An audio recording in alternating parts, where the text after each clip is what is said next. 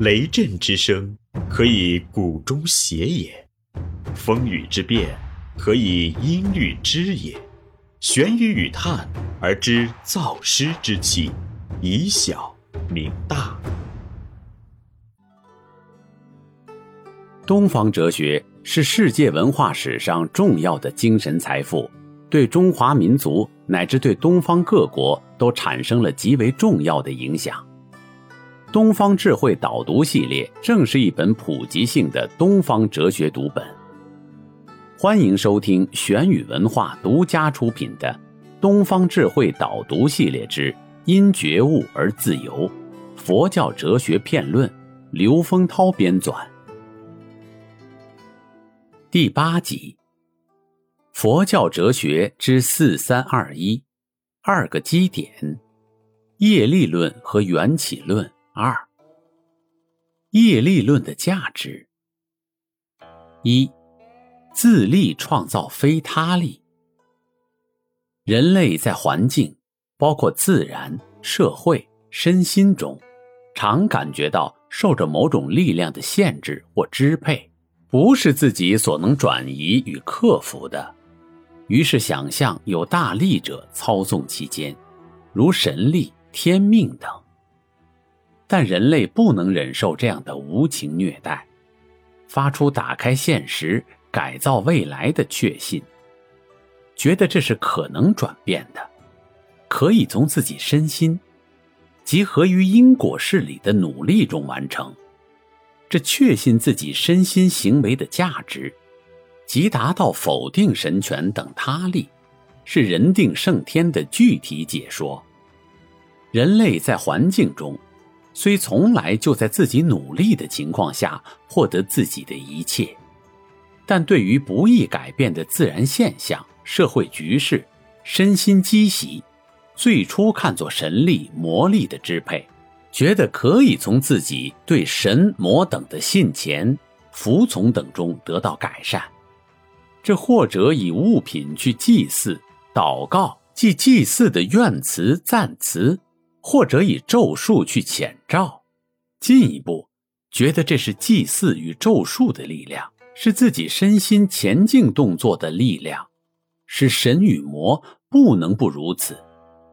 自我的业力说。即从此兴起，佛陀使业力从神秘的祭祀与咒术中解放出来，使人类合理的行为成为改善过去、开拓未来的力量。二，机会均等，非特殊。神教者根源于神的阶级性，造成人为的社会阶级，什么上帝选民，什么婆罗门、刹帝利。废奢为再生族，强调现前社会的阶级性。佛法从业力的立场彻底反对它，认为人类的种种差别，一切为业所决定。业是在不断变迁中的。由于现生行为的善恶，种族的优胜者可能没落，劣败者可能上升。所以，佛法不否定现前的事实。但并不使现前的情况神话看作无可挽回。三，前途光明非绝望。从未来的要求说，人类是于未来存有光明希望的。但神教者为了配合政治优势及统治的永久性，将人编别为神的子孙与不属于神的子孙。神的子孙得再生，不属于神的子孙，如印度四姓中的首陀族，没有信受神教而得再生的权利。他们是一切都完了，永久没落幻灭。即使是基督教能消泯此一限制，但由于神的残酷性，对于人类一期的死亡，竟宣告他永生天国与永受火狱的判决。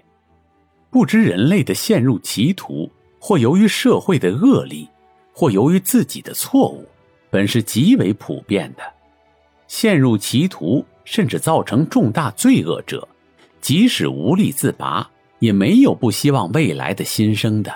即便是死了，儿孙也不安于父祖的沈沦，所以神教者的未来裁判其实充满了无情的残酷，违反人类的共同需求。佛法的业力说，以一切有情行为价值所成。继承环境的恶劣，由于过去的错误，应从现在身心合理努力中去变革。即使是此生无力自拔，但未来的惨运，并非结局，而是过程。一切友情在同趋于究竟圆满的旅程中，即便是落于地狱、恶鬼、畜生、轮回而不知出路。但终究要在自己身心的改善中完成解脱。所以说，三世业力论与人类以永不失望的光明。四，善恶有报，非怀疑。现生行为与境遇的不必一致，引起一些人对于为善得福、为恶得祸这一道德律的怀疑。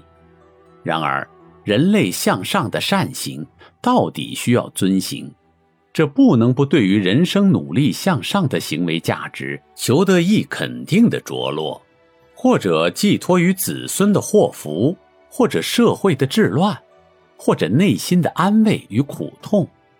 不过，古萧生顺，尧生丹朱，父子间的善恶显然没有必然的关系，而没有子女的。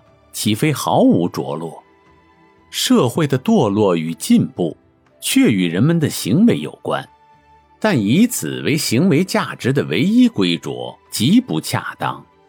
而且，地球会毁坏，此地球的人类社会也要一切过去，我们的善行到底能有多大意义？如善行恶行，仅招致内心的安慰与苦痛，这过于虚悬。如作恶者以恶行为快心的，岂非极大可以作恶？所以人类必须行善，不可作恶的价值肯定，都不是这些所能说明的。特别是行善而遭遇不幸时，想以子孙、社会、内心来安慰，绝难以满足一般的要求。这样，唯有三世业力论。能说明现在行为与遭遇的不一致，善恶到头终有报，只争来早与来迟。尽可尽自己的努力以向上，不必因现在遭遇而动摇为善的决心。肯定行为价值的业力论是多么的入情入理。这里是玄宇文化东方智慧导读系列之。因觉悟而自由，佛教哲学片论。思而变，知而行，以小明大，可知天下。